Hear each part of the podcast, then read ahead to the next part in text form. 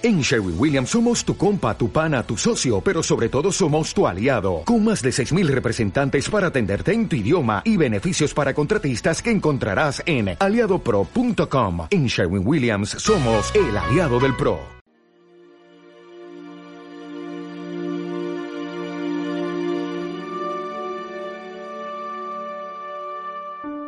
Cuenta la leyenda que por los tiempos en los que la ciudad de Valencia aún estaba de mano de los musulmanes, el rey cristiano Jaime I de Aragón planificaba el ataque a la ciudad para arrebatársela.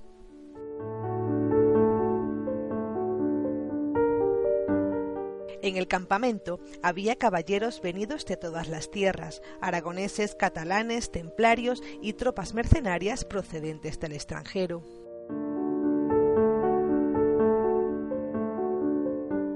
El rey Jaime I no estaba muy satisfecho con la nueva batalla, que consistía en atravesar las murallas de la ciudad por el muro inmediato a la puerta de Boatella.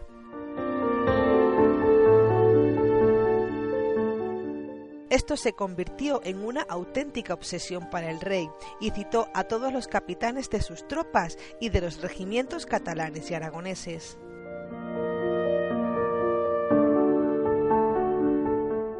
Todos pensaban, ante este llamamiento, que de nuevo iban a cambiar la estrategia, pero el motivo era completamente diferente.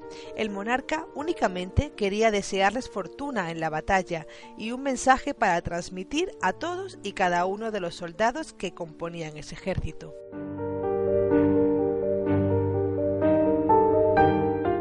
El mensaje era la promesa de que los primeros soldados que entraran en Valencia merecerían el honor de repoblar la ciudad con mujeres traídas de sus respectivos pueblos de origen, apadrinando siete casamientos por el propio rey, dándoles tierras en muestra de su gratitud.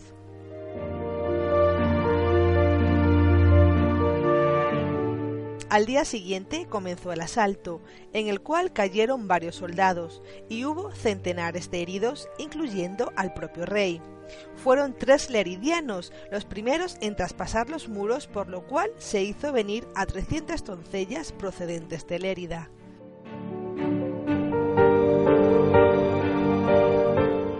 Por el camino, las muchachas fantaseaban acerca de sus futuros maridos. Una decía que aspiraba a un alto y fornido caballero, guapo y de cabellos rubios, tierno, amoroso, sensible a sus encantos y resuelto ante las adversidades.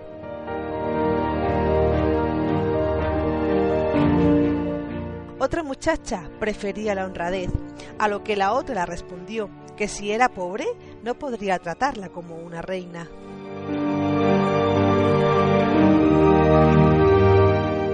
Otra muchacha, que era más bien casi una niña, dijo que la hermosura se marchita y la riqueza corrompe, que sólo la virtud prevalece porque no tiene ni precio ni edad.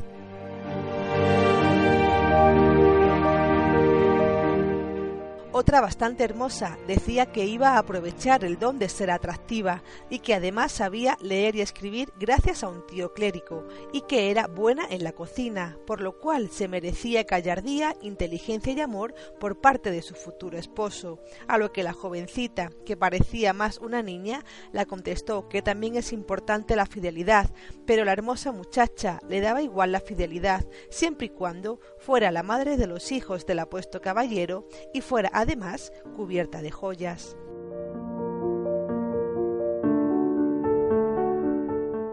Una vez en la ciudad, las siete muchachas elegidas fueron bañadas entre pétalos y vestidas como princesas para ser presentadas ante el rey, y los rostros de éstas fueron esculpidos en piedra en la puerta del Palau de la Catedral de Valencia.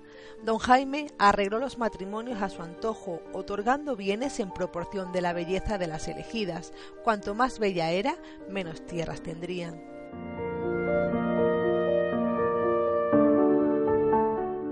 Muchas sonrisas se convirtieron en alguna lágrima, muchos sueños se habían roto y muy pocas parecían conformes, ya que las guapas ansiaban las riquezas de las feas y las feas ansiaban la pasión que las guapas podían encender en sus maridos.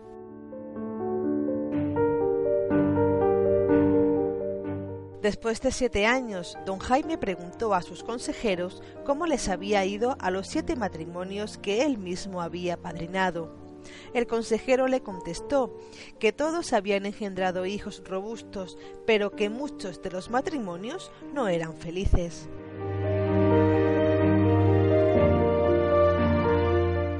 El rey se sentía culpable de haber administrado el amor a capricho suyo y esperaba que al menos algún matrimonio fuera feliz. El consejero le dijo que para estar seguro podría ofrecer una lámpara de plata engemada para aquellos matrimonios que hasta el día de hoy habían sido felices.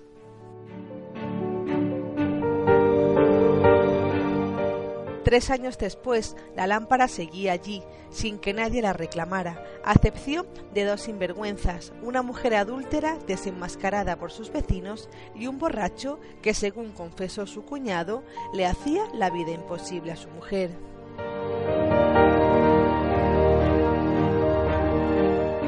Y es que don Jaime, rey valeroso, sabio, buen estratega y a pesar de ser buen amante, desconocía los sueños femeninos que se fraguaba en la inocencia.